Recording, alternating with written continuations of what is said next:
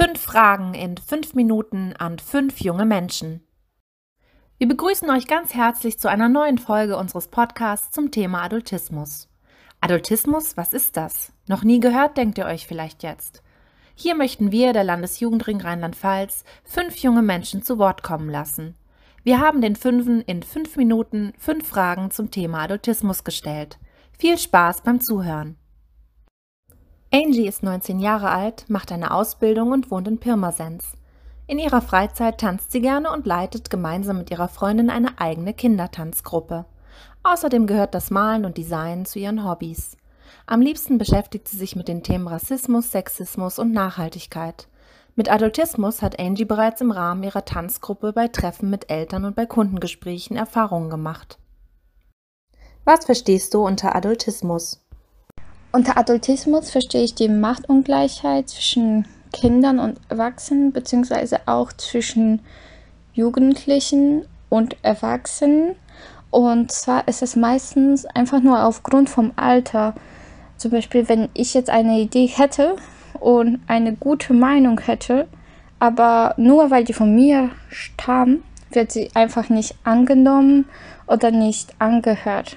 Vor allem mit der Begründung, dass ich ja eh noch nichts wissen kann, weil ich noch so jung bin. Welche Erfahrungen hast du mit Adultismus im Alltag gemacht? Ich finde, dass Adultismus sehr oft im Alltag vorkommt, aber ich kann jetzt einfach mal ein Beispiel anhand von meiner Kindertanzgruppe machen. Ich habe eine Kindertanzgruppe geleitet und wir haben uns für einen Wettbewerb vorbereitet. Und dann haben die Eltern als gefragt, okay, was für äh, Aufgaben bzw. was für Übungen kann mein Kind machen, einfach um noch fitter zu werden für das Wettbewerb. Und dann habe ich einem Elternteil die Übung halt gezeigt, gesagt, wie die das machen können und habe auch gesagt, okay, die Kinder wissen das eigentlich auch schon selbst. Die können das selbst machen. Und dann, als ich gesagt habe, ja, wie oft ich das vorschlagen würde, wie oft das Kind diese Übungen machen kann, hat das Elternteil einfach zu mir gesagt, ja, für die Schule lernst du bestimmt auch nicht so oft. Und da habe ich mich gefragt, okay, was hat jetzt Schule mit dem Tanzen zu tun und wieso kommt das jetzt? Ich habe das einfach gar nicht verstanden. Welche Gründe gibt es deiner Meinung nach für Adultismus? Ich persönlich kenne die Gründe für Adultismus gar nicht. Ich denke, was halt der größte Grund ist, ist einfach, dass die Menschen denken, okay, ich bin älter und habe deswegen viel mehr Lebenserfahrung als du, weil du ja erst 19 bist. Oder dass die denken, ja, wenn ich älter bin, bin ich schlauer und habe viel mehr Bücher gelesen und deswegen weiß ich viel mehr Sachen. Aber sonst könnte ich mir nicht erklären, was quasi die Gründe für das Thema Adultismus sind. Was muss sich deiner Meinung nach langfristig verändern, um Adultismus abzuschaffen?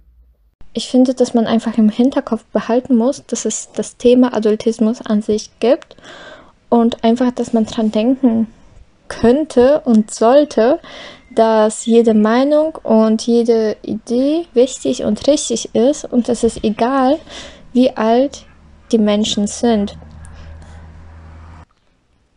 Ich denke nämlich, dass man einfach nicht weiterkommt mit dem Ding, okay, ich bin älter und deswegen bin ich schlauer, du bist jünger und deswegen weißt du noch nicht so viel.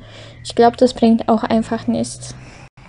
In welchen Bereichen hättest du gerne Mitsprache, Entscheidungsfreiheit und Verantwortung? Der erste und auch der wichtigste Punkt, in dem ich gerne mehr Mitsprache, auch Entscheidungsfreiheit wissen hätte, ist das Thema Schule und das Thema Ausbildung. Ich meine, das betrifft wirklich alle Kinder und Jugendliche. Jeder muss zur Schule. Die meisten machen danach auch eine Ausbildung. Und ich bin zurzeit in einer Ausbildung und ich finde meine Schule auch ziemlich gut.